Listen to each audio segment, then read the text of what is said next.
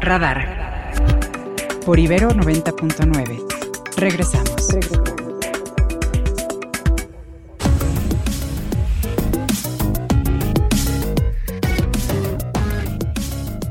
Hola Ernesto, ¿cómo estás? Ya regresamos aquí a Radar 99 y ya tenemos el resumen de la mañanera. ¿Qué ha sucedido el día de hoy?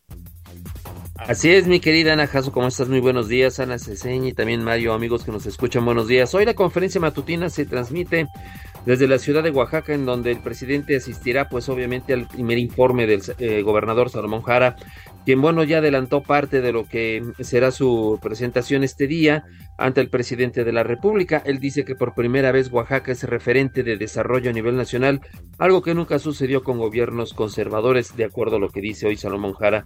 Por su parte, la secretaria de, Seguridad, Rosicela Rodríguez, recuerda que mañana será Día Internacional en contra de la violencia hacia la mujer y hace un recuento de todas las acciones que el gobierno federal ha emprendido para beneficiar y garantizar la seguridad de las mujeres, algo que dice Rosicela Rodríguez es una prioridad para el presidente. Ya en lo que es la cuestión de las preguntas de los reporteros, le han preguntado al presidente acerca de cómo va el tema de agronitrogenados y eso a raíz de un resolutivo judicial que mm, decidió devolver una propiedad a Emilio Lozoya, un caso más que pierde la Fiscalía General de la República en esta en ese proceso que se lleva. Y el presidente bueno lo que dice es que esto obedece al tema del poder judicial. Dice que todavía hay jueces que están a favor de la delincuencia no solamente eh, de los criminales eh, de la delincuencia organizada sino también de los criminales de cuello blanco y en este caso dice en favor de Emilio Lozoya, quien le concedieron la, devolución de una propiedad a la que se le había pues eh, concedido la extinción de dominio. También le preguntan acerca del tema de la migración. El presidente dice que acordó con el presidente Joe Biden reunirse próximamente. No dice una fecha, pero dice que el tema sigue siendo una prioridad en la agenda bilateral sobre el tema de la detención de, de este eh, elemento del cártel de Sinaloa. El, presidente le da la palabra al secretario de la Defensa y él únicamente dice que fue debido a todo un trabajo de inteligencia que se realizó con la Guardia Nacional, el Ejército y también la Agencia Criminal de Investigación Criminal, como se logró en la captura de este sujeto. Y ya finalmente, eh, más reciente, el presidente se refiere a la necesidad de reformar el Poder Judicial, insiste en que es necesario que se elijan a los jueces y magistrados y también en este momento, bueno, se refiere a las medidas que han tomado algunos gobernadores en Estados Unidos sobre migrantes, como en el caso de Texas y Florida, donde dice son asuntos politiqueros de parte de ambos gobernadores que buscan pues eh, ganar en las próximas elecciones la gubernatura en sus respectivos estados. Y es parte de lo que va a dar la conferencia allá en Oaxaca de Juárez, mi. Muy bien, querido Ernesto, pues muchas gracias. Volvemos contigo un poquito más tarde. Muy buenos días. Buenos días. Y ahora nos ponemos en manos de Ana Jasso y Ana Ceseña para que eh, nos cuenten más noticias. Estas son las, Estas son las noticias. Y les contamos que el Instituto Nacional Electoral dio a conocer que el 19 de noviembre del 2023 se registró que 88 senadores, así como 467 diputados federales, notificaron su intención para optar por la reelección consecutiva para el proceso electoral del 2024. Esto es que de la integración total del Congreso de la Unión, las cifras representan el 46.7% de la Cámara de Diputados y el 34.3% del Senado de la República. Los tres civiles que murieron en la emboscada que sufrieron autoridades de Oaxaca en San Miguel el Grande fue identificado como José Román Cruz, hermano de la cineasta Ángeles Cruz. El ataque armado ocurrió en el paraje Santuario de las Aves cuando personal de la Fiscalía tenía un conflicto territorial.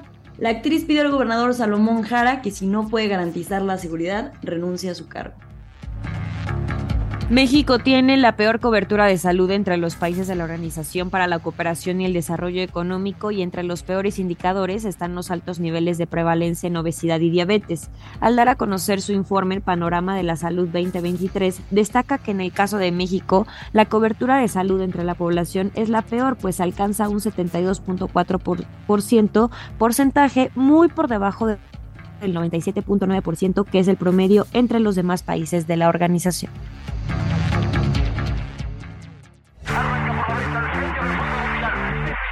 El mundo a través del deporte.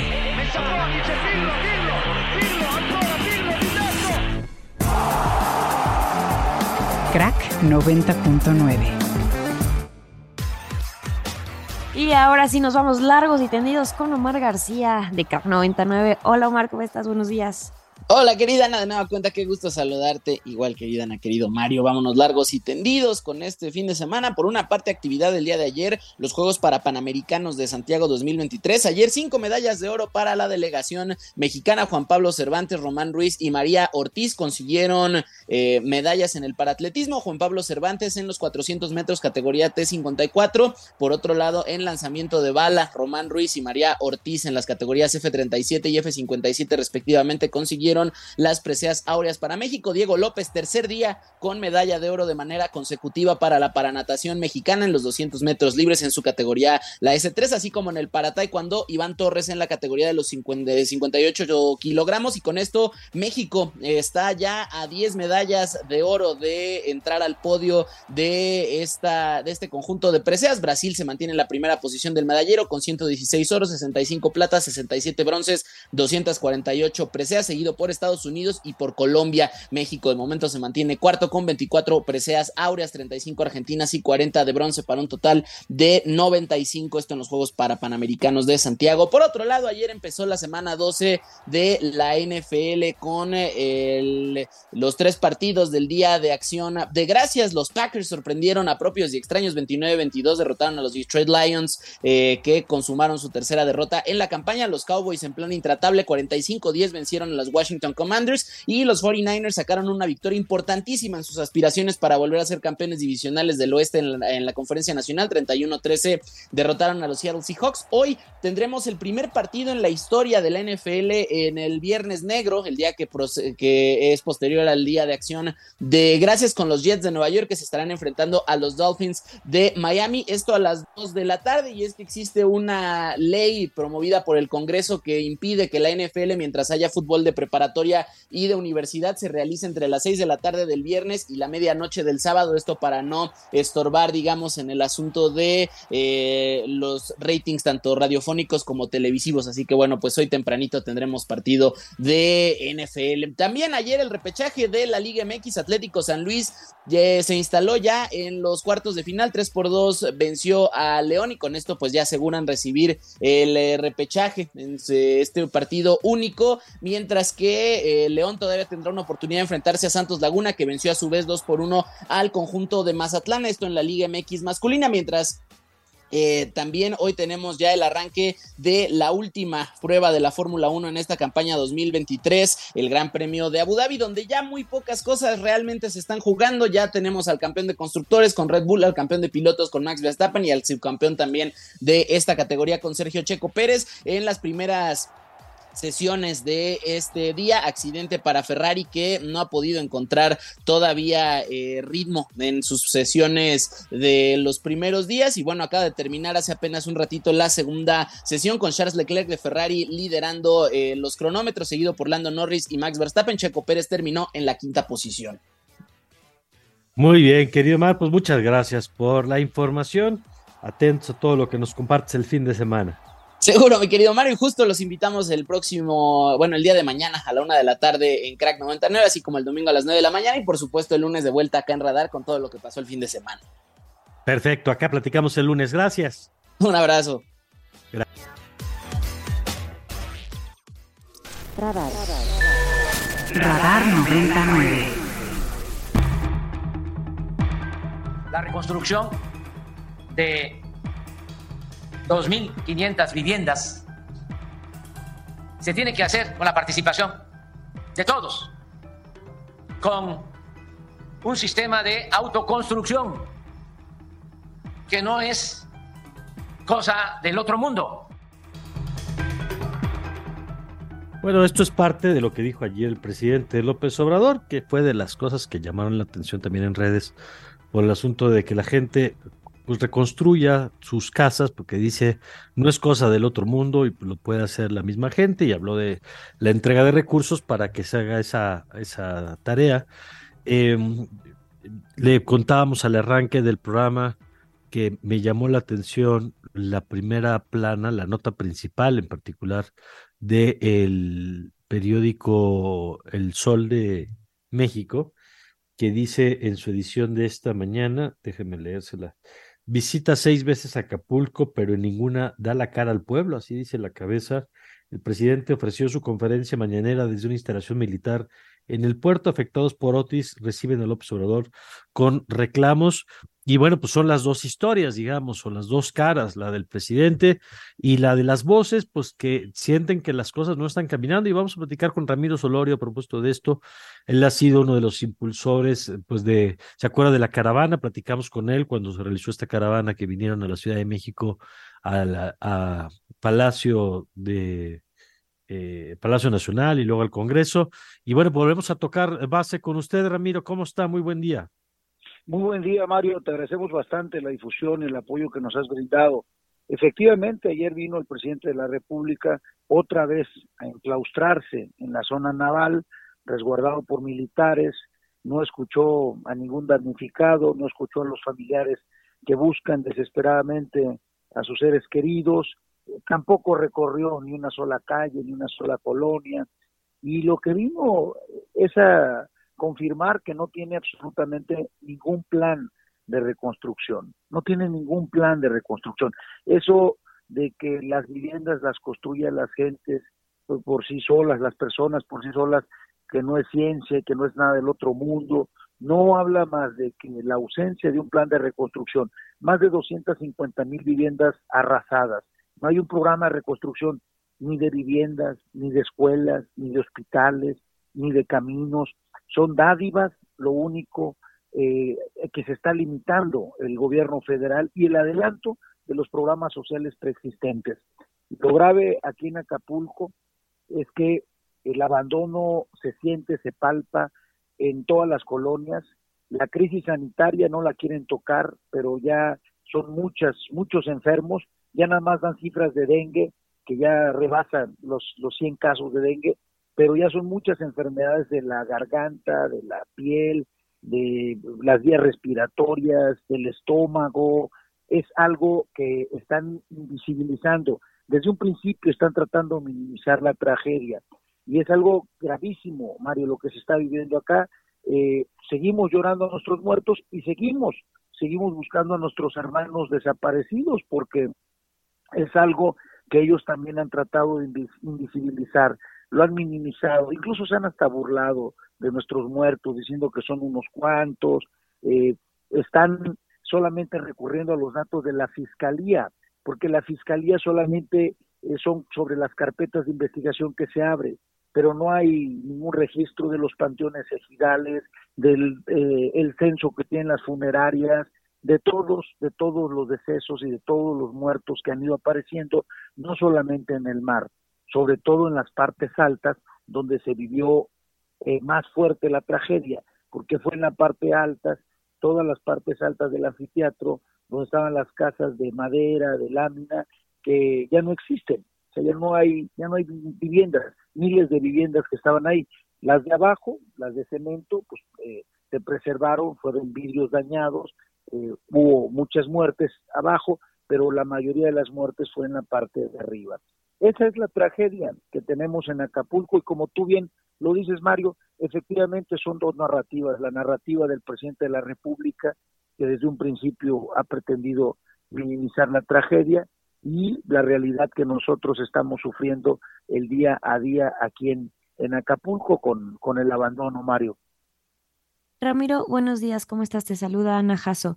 Em, la verdad es que los días han pasado y ya llegamos al mes de esta tragedia que arrasó con Acapulco. ¿Ustedes qué hubieran esperado ya a un mes por parte del gobierno? ¿Qué esperarían tener ya las personas en Acapulco? Eh, no solamente decir que ya se van a entregar los recursos, eh, sino también pues quitar toda la basura que queda en las calles, eh, pues las familias que siguen afectadas, porque no estamos hablando de que pasaron ya tres días, ya es un mes de, de este suceso.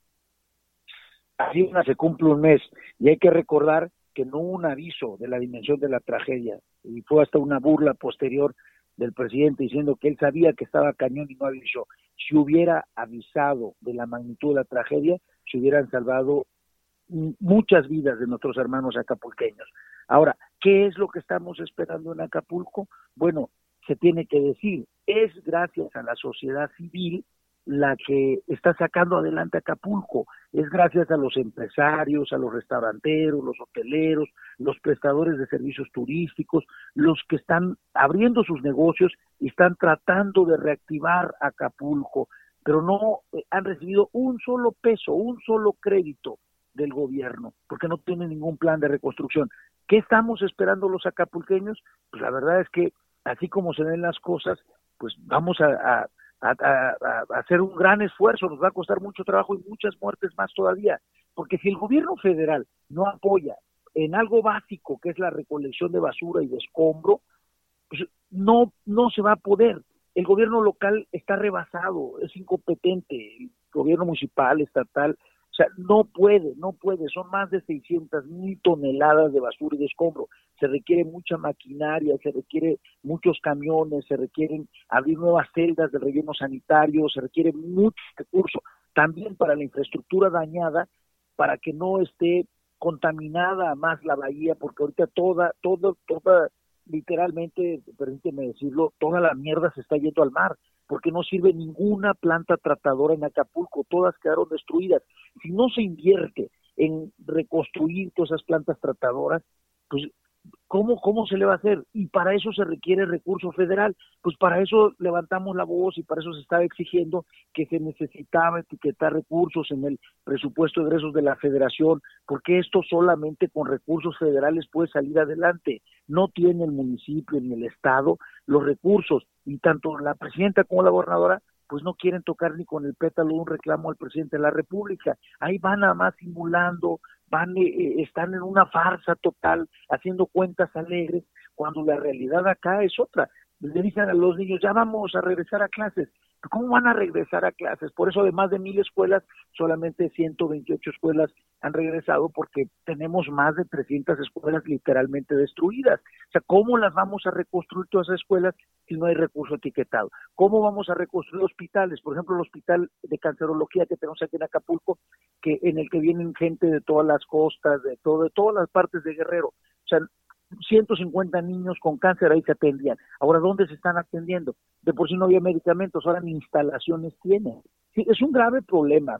¿Qué esperamos los acapulqueños? Los acapulqueños esperamos que haya sensibilidad, no la vemos, a un mes no la vemos, hay indolencia, hay una narrativa fácil de todo está bien, todo está mejorando, ya se está limpiando, pero la realidad es que la parte que se está reactivando de Acapulco es gracias a lo que te menciono, gracias a la sociedad civil, gracias a los empresarios, restauranteros, hoteleros, turisteros, que están haciendo todo lo posible por abrir sus negocios. Es esa parte, es esa parte que se tiene que destacar, Ana. Bueno, pues así está el tema en este momento. Eh, y nosotros, Ramiro, vamos a seguir atentos a lo que pase. Muchas gracias eh, por compartir esta información con nosotros. Mario, les agradezco bastante todo el apoyo en la difusión. Muchísimas gracias y buen día. Gracias, buen día. Es Ramiro Solorio, pues con su eh, información y su análisis, su perspectiva de lo que se está viviendo desde Acapulco. Son las 8.33, Ana Seña. Y nos vamos a ir a un corte. Quédense porque vamos a traer eh, como todos los viernes, a Sergio López, que nos va a hablar de tecnología, Luis Royce, que nos va a platicar de esta película, Los Juegos del Hambre, balada de pájaros, cantores y serpientes. Y no se vayan, les esperamos. Radar, por Ibero 90.9. Estamos de regreso. Tecnología. Compadrino Tech. Bueno, y creo que desde el miércoles estábamos ya aquí eh, esperando el momento de platicar con Sergio López para que nos cuente la novela, la novela de OpenAI, esta empresa creadora del chat GTP y de DALI, que es esta inteligencia artificial que te permite crear y manejar imágenes. Y, es que es uno de los casos más raros que yo he visto en materia de negocios, un CEO que es despedido a la mitad de la semana y que antes de que termine la misma semana ya fue recontratado pero con cambios en la junta de, de, de del consejo, digamos, la mesa directiva, el board, como se le llama, y al mismo tiempo con notas en medios serios como Reuters diciendo que esto, que todo que pasó fue por un reporte que señala que la inteligencia artificial tuvo un brinco importante en sus capacidades en esta semana y que esto fue lo que provocó la crisis. A ver, Sergio, ¿de qué estamos? Esto parece guion de película este, futurista de negocios. ¿De, qué se trata esto, Sergio? Buen día. Un saludo para ti, para las sanas, para toda la audiencia y como bien dices, novelón el que se nos armó con la inteligencia artificial. Hemos venido hablando de este tema y parece que no se nos va, no se nos va. Y, pues sí, eh, la semana pasada Sam Altman, que es el creador, básicamente el responsable de, de ChatGPT y en gran medida podríamos decir pues, del avance que ha tenido eh, la inteligencia artificial de manera masiva, eh, por decirlo de alguna manera, pues lo despidieron. Lo despidieron y, y ahí surgieron varias versiones. Primero era la versión que alguien dentro de de los mismos ejecutivos, pues le había hecho la jugada de quítate, brother, porque pues el que quiere ser el jefe soy yo, y entonces había puesto de acuerdo a la mesa directiva. La mesa directiva decide echar a Altman. Eh, la empresa reacciona no de manera positiva, hay quienes están a favor, hay quienes están en contra, pero todo, eh, digamos que todo explota mucho más grande o todo se hace más grande cuando se mete Microsoft durante el fin de semana. Recordemos, a Altman lo corrieron el viernes pasado, Microsoft se entera durante ese fin de semana y trata de recontratar a Altman. Y ustedes dirán, bueno, ¿y por qué Microsoft tiene que contratar al que era el director de OpenAI y por qué está tan metido? Porque una de las empresas que más le invirtió a OpenAI fue justamente Microsoft, al punto que incluso eh, las herramientas de OpenAI funcionan en las herramientas de, trabajo de Microsoft, la inteligencia artificial de OpenAI, es decir, ChatGPT, está indexada en el buscador de Microsoft. Entonces, digamos que para Microsoft, OpenAI y, y, todos los desarrollos de ChatGPT o todo lo que esté relacionado con inteligencia artificial es muy importante, digamos que es hacia lo que ellos le están apostando al futuro. Total que se enojan, le dicen a la mesa directiva como, brother, yo les metí dinero, ustedes no lo pueden echar, lo voy a recontratar yo se hace, sigue la novela, eh, dime si y total que recontratan a Altman. Es como, no, no, no, sí, vente para acá de regreso. Entonces, recontratan a Altman, él toma el poder, digamos, el control nuevamente de la empresa, y hasta ahí todo diría, bueno, todo bien, ¿no? Fue un, fue un chisme entre ejecutivos, fue una pelea de egos, por decirlo de alguna manera, y ahí podría acabar la cosa. Sin embargo, Reuters, como bien mencionabas, y, y pues Reuters que tiene toda la credibilidad del mundo, sacó un reportaje o sacó una nota en la que la razón por la que se había ido Altman o por la que lo habían despedido era por temas de seguridad y de preocupación con respecto a los desarrollos de inteligencia artificial. ¿Y en qué desarrollo particularmente? Uno que ellos internamente llaman StarQ, que lo escriben es, digamos, una Q con un asterisco, y parece ser que esta inteligencia artificial es realmente muy inteligente. Es tan inteligente al punto en el que si no tenemos cuidado cómo se está desarrollando esa inteligencia artificial, ahí sí podríamos enfrentar escenarios catastróficos de los que hemos platicado en algún momento en este espacio.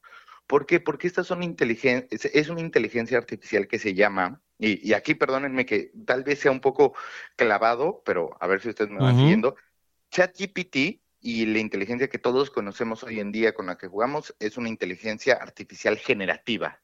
Es decir, va, va creando patrones a partir de lo que va diciendo. Entonces, puede decir, buenos días, y si le pedimos que diga buenos días como lo diría Sergio, estadísticamente diría buenos días, padrinos. Y entonces la siguiente palabra la escogería estadísticamente y así va formando oraciones. Hay veces en los que diría padrinos, hay veces en los que diría padre, hay veces en los que diría amigo, pero todas valdrían porque tiene opciones. Estadísticamente elegirá padrino, pero la que elija va a funcionar, digamos, en, en, la generación de palabra. Eso es lo que todo el mundo conoce hoy.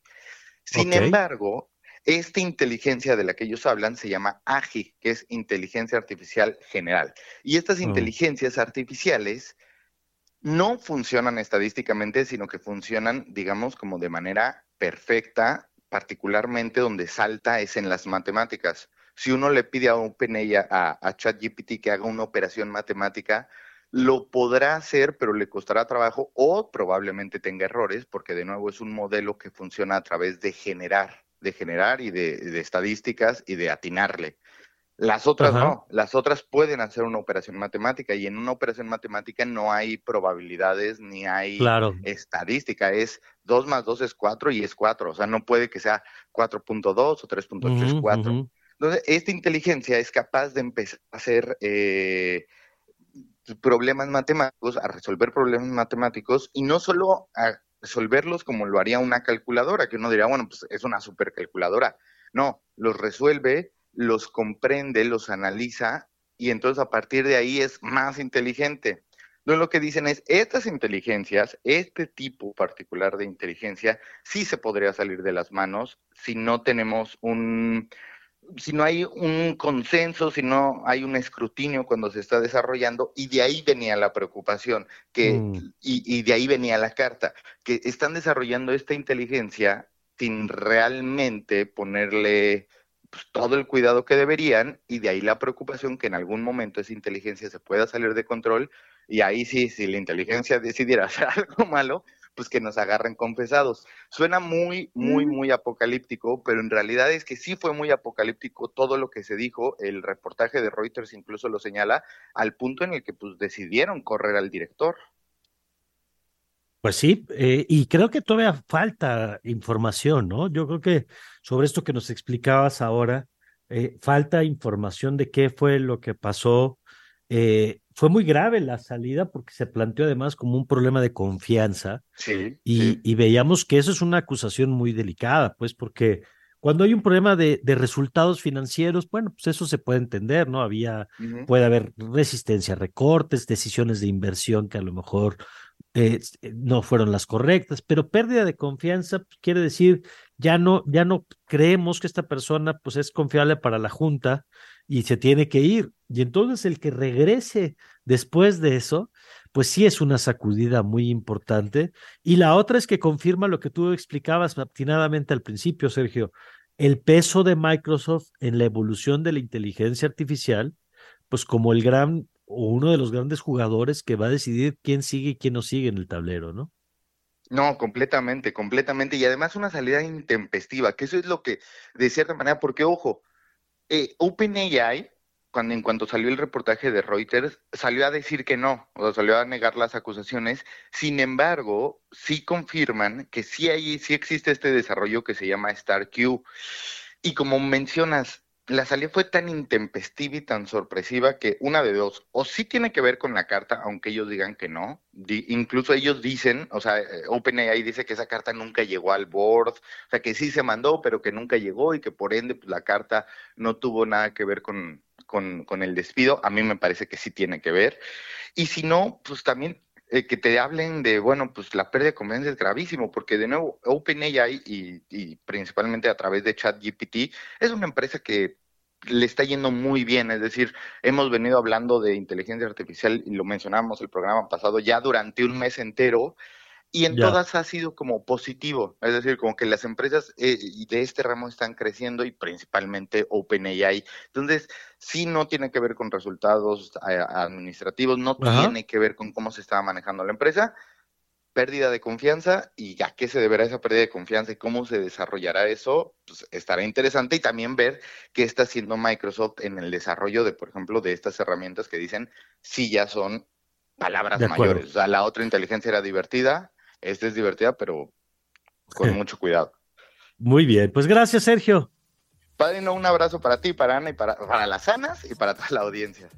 Muchas gracias, es Sergio López, editor de paréntesis.com y a quien siempre nos da mucho gusto como nuestro colaborador, colaborador todos los viernes en este espacio. Radar. Radar 99.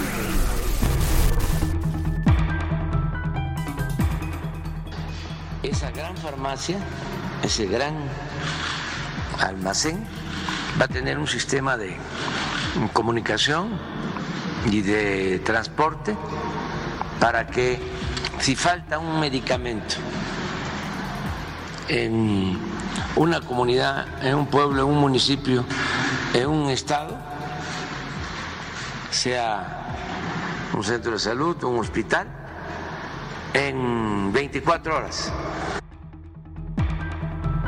En 24 horas tengan el medicamento, pero ¿cómo se lee esta propuesta? Esto que ya iba caminando, que ya hay una bodega ahí. Pues vamos con el doctor Francisco Moreno, que usted conoce muy bien. Querido doctor, ¿cómo está? Muy buen día. Buen día, Mario. Un gusto estar contigo, con tu auditorio. Oiga, pues ¿cómo ve este asunto de la megafarmacia del presidente López Obrador? Pues mira, es eh, realmente una ocurrencia y, y, lo que es peor, es algo que eh, estaba funcionando porque antes de que llegara este, eh, a esta administración, pues sí había carencia de medicamentos, pero pues no en la magnitud que tenemos. Con todos los cambios que él hizo, pues afectó totalmente esta situación y ahora pues centraliza la, en esta farmacia y parece ser él el que resuelve el problema que él mismo generó. Y, y estamos hablando de una situación muy complicada porque eh, la distribución de medicamentos se basa en, en la población. Hay población que requiere, eh, porque hay una población mayor de edad, va a requerir más medicamentos, diabetes, hipertensión, etcétera. En otros sitios va a haber mayor necesidad, a lo mejor, de medicamentos o vitaminas para niños. Eh, en otro sitio puede ser otra la, la realidad. Entonces, es, es como si yo destruyo tu casa y ahora te digo, bueno, eh, te voy a hacer una choza en donde yo te voy a ayudar a que no estés indigente, cuando él fue el que creó todo este caos. Es una ocurrencia, no va a funcionar, se está perdiendo no? invirtiendo dinero y lo que tenemos de problema gravísimo ahorita es distribución. Imagínate que ahorita un niño necesita un medicamento en, en Chihuahua, pero pues no lo necesita en 24 horas, lo van a estar ahorita porque tiene diabetes y necesita un tipo de insulina. Ajá. ¿De qué va a servir eso? ¿Por qué dice el doctor que no va a funcionar? Porque uno, la distribución de medicamentos es eso no lo resuelve la megafarmacia. O sea, no hay manera que sea la farmacia, aunque tuviera todos los medicamentos que existen, no, no hay un sistema de distribución. ¿Por qué? Porque lo que tienes que generar son centros de distribución en diferentes partes de la República, en donde funcionen como almacenes y se puedan distribuir en corto plazo. Si tú tienes todo centralizado, pues no lo vas a poder llevar a diferentes partes del. Segundo lugar, el, el, número de dosis que se requieren de cierto medicamento varía de región a región. Entonces claro. puede que tenga todos los medicamentos del mundo y, un, y, y en, en, a la semana le van a faltar 50 y a las dos semanas 200 y le van a empezar a sobrar de otro pues que no se necesita porque no se utiliza tanto. Entonces, eh, ¿cómo, ¿cómo es el análisis para decir cuántas piezas va a haber de qué medicamento? Y la, ter y la tercera, que es muy importante, todos los medicamentos del mundo, pues no se van a tener porque eh, COFEPRIS, que aunque ya claro. esté prácticamente una, pues es una sucursal de, de, de, del gobierno, en lugar de ser una pues un lugar autónomo en donde se diga qué medicamentos deben de manejarse en México, pues no tiene aprobados todos los medicamentos del mundo. Y por esa simple razón, pues no puedes tenerlos todos. Si no tendríamos vacuna que hemos estado pidiendo, pero que COFEPRIS se ha dedicado a negarla para que los mexicanos recibieran una buena vacuna. Todas estas uh -huh. situaciones, lo que no se dicen, lo que dices, yo voy a resolver este problema. Yo empezaría diciendo, este problema no existía, tú lo creaste. Ya. Pues ese es el, el, punto, es donde se encuentra el día de hoy. Ahí el Universal reporta, dice el complejo que albergará la superfarmacia, todavía tiene el aspecto de una bodega de la tienda Liverpool, es que tiene las rayas estas de color eh, rosa, no hay indicios de que se esté trabajando para que el 30 de diciembre se inaugure. Esta farmacia que dice el observador tendrá todos los medicamentos que se requieren y se distribuirá en menos de 24 horas en el país. Bueno, pues así está el tema, doctor. Queríamos tocar base con usted y le agradezco como siempre la oportunidad de platicar. Claro que sí, Mario, un gusto y saludos a tu auditorio. Gracias, es el doctor Francisco Moreno. Y bueno, pues ahí está, otra voz. Ayer platicamos, nos decía Antonio Pascual, una idea bien intencionada, pues yo diría bien intencionada, pero que contradice pues toda la lógica de la logística y distribución, ¿no? Insisto, las empresas que se dedican a distribuir cocas, ya no digas medicinas, tienen centros de distribución repartidos por todo el país. ¿Por qué? Pues porque la distancia entre donde está el producto no es desde la Ciudad de México hasta Tijuana, ¿no? Esta visión centralista eh, que me sorprende de alguien que viene desde Tabasco y pues que entiende lo que significa que todo esté concentrado en la Ciudad de México, ¿no? No tiene me parece ningún sentido eso, pero bueno, pues ahí está el tema y ahí va, va a ir caminando. Bueno, 8 con 53. Radar. Radar 99.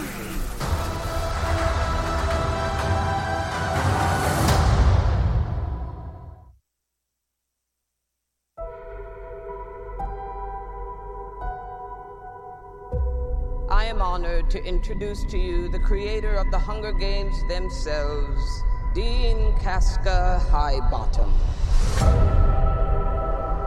Y ya tenemos en cabina a Luis Royce porque estamos escuchando el tráiler de la película de los Juegos del Hambre, balada de pájaros, cantores y serpientes. Hola Luis, ¿cómo, Luis, ¿cómo estás? Hola, ¿cómo estás Ana? ¿Cómo estás Mario? ¿Qué tal les va? Cuéntanos cómo viene esta precuela, ¿no? Es una precuela, así es. Mira, y sorpresivamente porque pues esta serie hace 10 años que no veíamos eh, eh, más películas, más productos de la serie Los Juegos del Hambre, escrito por Susan Collins, esta autora que se ha metido de repente en una controversia porque algunos fanáticos del género, de estas distopías, estas historias eh, donde están los futuros postapocalípticos, decían que ella había copiado toda esta idea original de Battle Royale. Battle Royale, que es un libro y una película japonesa que también trata exactamente del mismo tema. Para los que no las han visto, y, no recuerdan eh, nada de esa trama. Esa es la historia de, de, unos jóvenes, unos jóvenes que viven en un futuro Estados Unidos llamado Panem ahora. Muy parecido también al cuento de la criada, todas esas historias donde Ajá. un gobierno autoritario es con, controla todo el país y que bueno, pues también eh, este, este control autoritario y dictatorial provoca y hace que se desarrollen estos llamados juegos del hambre. Que lo que hace es un poco también, Susan Collins se defiende un poco y dice, bueno, la historia de del Minotauro y la historia de Teseo y contra el Minotauro de los romanos y de los griegos, también eh, trataba de algo parecido, ¿no? Donde llevaban y, chicos jóvenes a sacrificarse en ese laberinto donde estaba el Minotauro. Pero bueno, ahora ya después de 10 años vemos esta historia de los Juegos del Hambre, balada de pájaros, cantores y serpientes, donde ahora vemos cómo se fue dando todo este, digamos, este gobierno, este, esta historia, cómo se fue desarrollando y cómo se crearon estos famosos Juegos del Hambre, donde cada estado, digamos, de los Estados Unidos, el Panem, que se llama así en la serie, y que ahora son distritos, ya no son estados, sacrifican a un joven sí, en un evento que se llama así la cosecha, donde llevan los chicos y se tienen que matar entre ellos, ¿no? Y todo esto tiene que ser televisado también, porque pues si no hay espectáculo, pues no hay. No hay, eh, no hay nada más que ver ahí. Pero lo interesante aquí es verlo, ver esta película, Mario, Ana y este, a los radioescuchas, porque es una historia de, de un villano. Eh, en realidad esta es una historia del antihéroe, de cómo se va formando, que es justamente el presidente Snow, en, en la, en la serie de los Juegos del Hambre, y, pero esta, en esta precuela lo vemos como Coriolanus Snow, este chico que está queriendo ser muy ambicioso, que quiere ser alguien que vaya ascendiendo en esta estructura burocrática que sucede en estas novelas y en las películas. Y de repente pues se encuentra con una chica que es una de las sacrificadas, que es Rachel Segler, esta chica que ya le habíamos visto con, en la película de, de Steven Spielberg, la de este, ay se me fue, mira, eh, la- se me fue el nombre de la película, pero es esta, esta historia que es este, ahorita te lo digo porque lo tengo aquí justo, mira, eh, West Side Story, ¿no? La de Amor sin barreras. Ah, quería recordar del nombre en sí, sí, sí, español, claro. del nombre en español que esta chica eh, salió. Y eh, la verdad, eh, ella y, él es la relación interesante de toda la historia. Como este personaje que es, eh, en este caso ahora son tutores, ¿no? Cada uno de los tutores que entrena a estos chicos de cada uno de los distritos es parte ya de esta formación y también al final pues tienen que sacrificarlos. Pero lo que importa en todo esto es el espectáculo. Es que se vea bien en pantalla, que se vea pues muy explícito todo lo que sucede y que se vea esa, esa serie de conflictos que van sucediendo dentro de esta especie de coliseo, ¿no? Porque ahora los ponen en un espacio cerrado y ahí es donde tiene que suceder todo. La película es, es larga, dura dos horas y media, pero la verdad está muy bien narrada. Es el director Francis Lawrence que ya había hecho versiones anteriores y también había hecho otras películas de género, pero eh, sorpresivamente es una buena película, una entretenida, ¿no? Claro, ahorita que estamos viviendo ya el fin de año, y donde este fin de semana se estrena también Napoleón, la película de Ridley Scott, se estrena la nueva película de Disney. Entonces hay varias ofertas ahorita comerciales en la cartelera que podemos apreciar y disfrutar. Oye, pues muy bien, querido Roy, pues habrá que verla. Eh, sobre todo los que nos gustó la, la serie original, digamos, de hace ya 10 años, bien dices. Así que gracias, querido Royce. Muchas gracias, Mario. Gracias, Ana. Gracias a todos. Gracias. Y gracias a ti, Luis. Y nada más déjeme reportarle eh, que el primer ministro de Tailandia anunció la liberación por jamás de 12 rehenes tailandeses. También le reportamos que ya se ha liberado a 13 rehenes que tenía jamás y que ya están en, eh, se encuentran con la Cruz Roja, listos para volver a Israel. Ya están camino a Israel para reunirse con sus familias. Y bueno, pues son los primeros resultados de esta tregua que se crea expresamente para ese intercambio. Por un lado de rehenes, por el otro lado de presos palestinos. Y hay un acuerdo, digamos, que por cada 10 rehenes que se liberen, se agrega días a la tregua Así que vamos a ver cómo se desarrolla esto en los siguientes días y a lo largo de este fin de semana, pero creo que es una muy buena noticia, por supuesto, para las familias, la liberación de estos primeros 25 personas, eh, tanto el caso de Tailandia como en el caso de Israel. Y con esto nos vamos, Ana Ceseña. Gracias Mario, Ana y a todas las personas que estuvieron aquí escuchándonos. Nos escuchamos el lunes a las 7 en punto. Gracias, Ana Jasso. Muchas gracias, María, a todos los que nos escucharon y al equipo. Nos escuchamos el lunes. Yo soy Ana Jasso. Saludos, por cierto, de tu club de fans que dice que siempre es un gusto escucharte. Yo también me sumo, por supuesto, querida Ana Jasso. Eso, gracias a todos, gracias a todos. Se queda usted en buenas manos con Obladi Oblada, con esta buena rolita que es un gustito que se da a nuestro productor y que nos encanta terminar con esta rola para que empiece el fin de semana y nosotros le esperamos ya aquí el lunes, como bien dice Ana Ceseña, desde las 7 de la mañana con todo lo importante del fin de semana. Yo soy Mario Campos y le deseo como siempre que tenga usted un magnífico, pero magnífico fin de semana.